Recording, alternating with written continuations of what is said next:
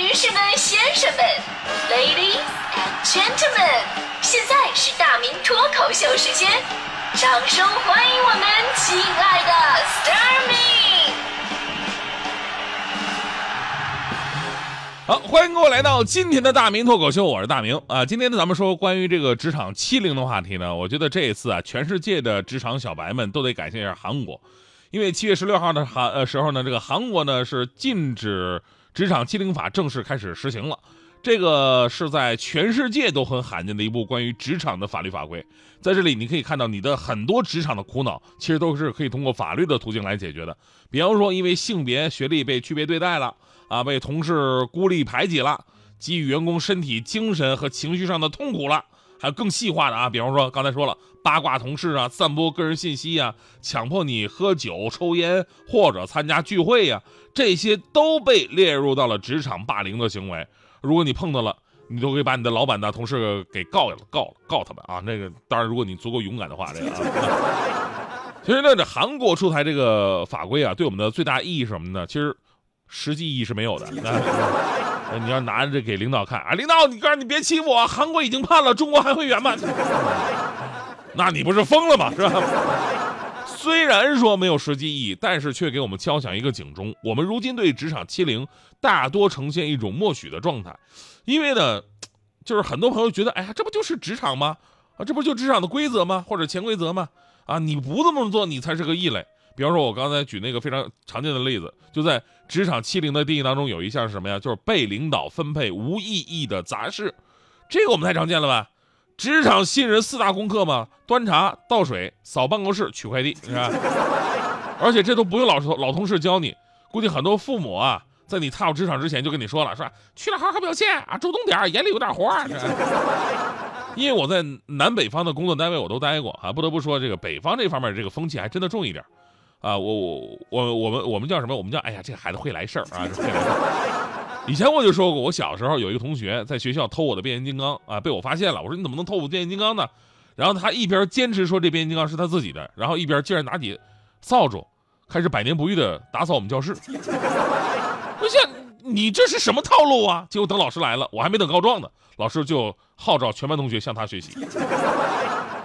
所以我不知道为什么打扫卫生被我们当成了第一时间进入领导法眼、博得领导欢心的一种绝招。我在金大四，吉林大四那一年毕业实习那会儿，我就是亲眼看到我一个同届的哥们儿啊，不仅是端茶倒水、擦桌子、扫地，还把领导办公室的大鱼缸弄得倍儿干净。完完事儿还问领导：“领导，您养的这乌龟，要不我帮您带出去溜溜？” 把人乌龟带出去溜溜，你知道吗？这种风气非常容易传染。为什么呀？你想啊，当你边上有这么一位，还可能跟你是竞争关系的人。他这么一表现，你心里是讨厌，但你能不跟着他争一下吗？对吧？咱们新人不能输在一开始啊！当时我就差点想说，是领导，您那两只乌龟喜不喜欢骑大马？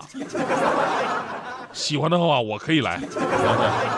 其实这事你说怪谁呀？啊，不能怪那些溜须拍马的表现，他们也只是认为，哎呀，这是生存之道，这是规则，我就要这么去做。所以说，怪怪谁呀？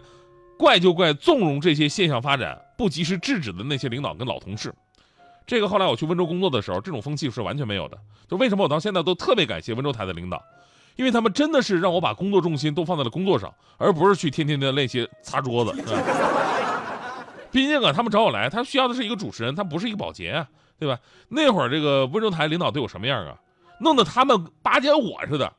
我晚上上节目那会儿啊，五点来钟的时候，领导他刚好要下班了。还看着我了，说：“哎呦，夜班啊，夜班辛苦啊！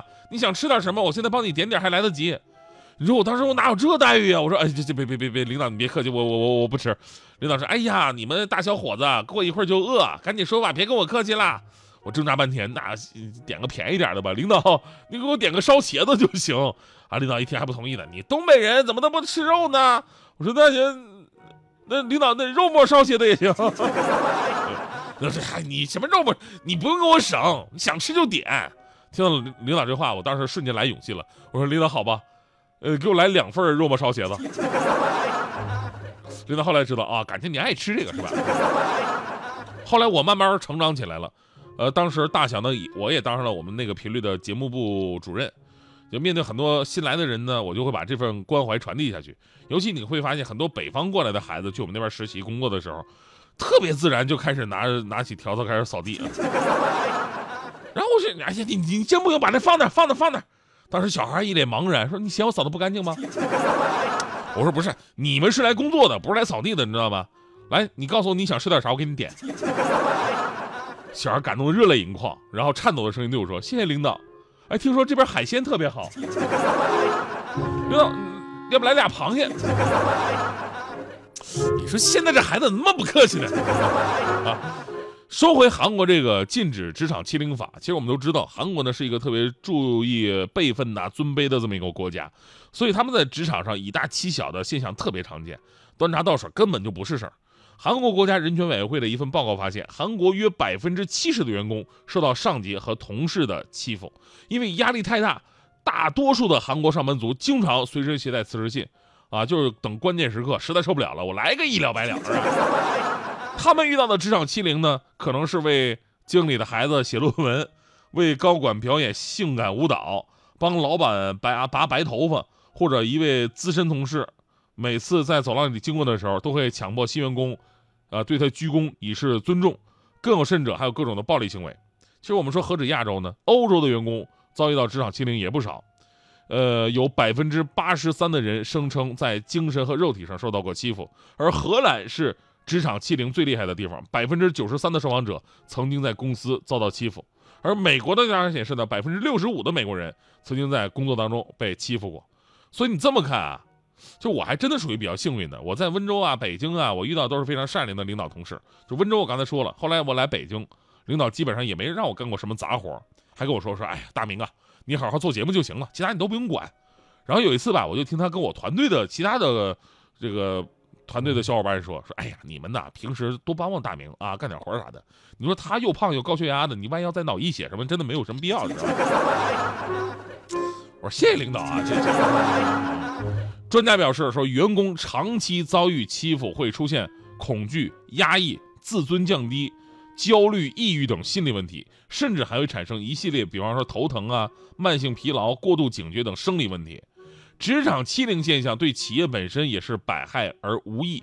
一个欺凌现象普遍的工作环境会严重影响员工的士气和工作效率，妨碍企业获取并留住优秀人才。而年轻人呢，永远是每个公司企业的未来。无论是从企业文化建设上，还是从鼓励事项来讲，人性化的管理，充满关怀的文化，这才能留得住人才，并心甘情愿的为你工作。所以呢，我打算也把我在温州啊，在北京这种正能量的风气延续下去。我还记得，就是我们团队大黎大迪刚来的时候，哎，我我对他特别好，真的，我我每天早上我都拿几个苹果，我在这桌上放一个，因为我们早班嘛，没时间吃早饭啊，这样他一来就能有个吃的。那天大迪第一次来的时候啊，看到苹果了，就问：“哎呀，谁的苹果放我桌上了？”我说：“哎呀，这就是给你发的。”大迪特别好奇：“呀，为啥给我发呢？”我说：“嗨呀，长得好看的人咱们都有。”然后大迪呢，看到我手里边也拿了一个，然后说：“长得好看都有啊，那为啥你也有呢？”你净骗人！明白着，我们两个的梁子就是这么结下。的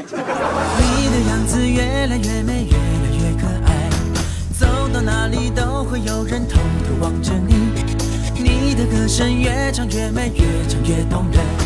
唱到哪里都会有人偷偷流着泪。好久不见的你，是否别来无恙？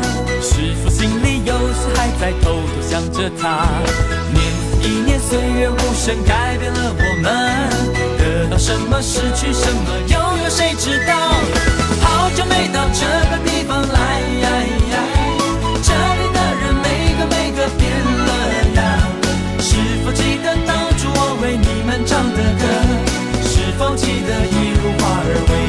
盛开。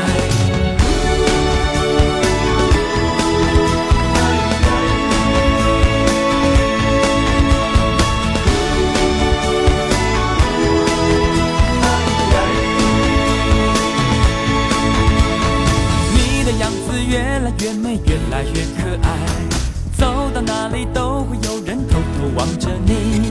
你的歌声越唱越美，越唱越动人。